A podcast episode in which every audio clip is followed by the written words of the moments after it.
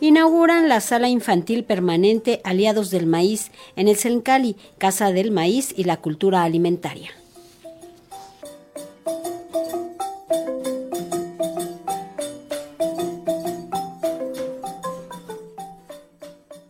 Murciélagos, diminutos mamíferos alados, se encargan de combatir plagas, son aliados del maíz. Es tal su importancia y necesidad de difundir sus aportaciones que son eje de la nueva sala infantil permanente inaugurada en la planta baja del Sencali, la Casa del Maíz y la Cultura Alimentaria del Complejo Cultural Los Pinos. Aliados del Maíz es la exposición que invita al público a conocer la vida de este animal a través de la historia de Emilio el murciélago. Entre módulos para el dibujo, máscaras y un mural, se aprende más de la biodiversidad agrícola y de la milpa de México, señaló Laura Navarro, coordinadora de Educación y Comunicación de Bioconciencia, asociación civil responsable de la museografía. En la milpa hay un montón de elementos diferentes y cada uno ocupa su lugar.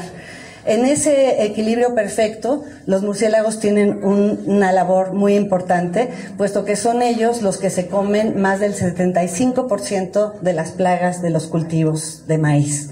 Entonces, eh, como verán, los murciélagos son unos grandes aliados del maíz, ¿no? Eh, lejos de ser eh, algún animal que nos provoque algún daño, al contrario, en realidad los murciélagos son nuestros amigos y nuestros aliados. Sin ellos, nuestras milpas estarían llenas de insectos que se consideran plagas, ¿no?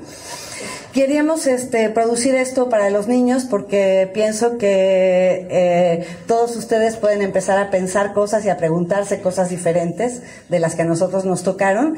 Pienso que también los niños nos pueden ayudar eh, a compartir estas historias y esto que van a aprender el día de hoy con otras personas.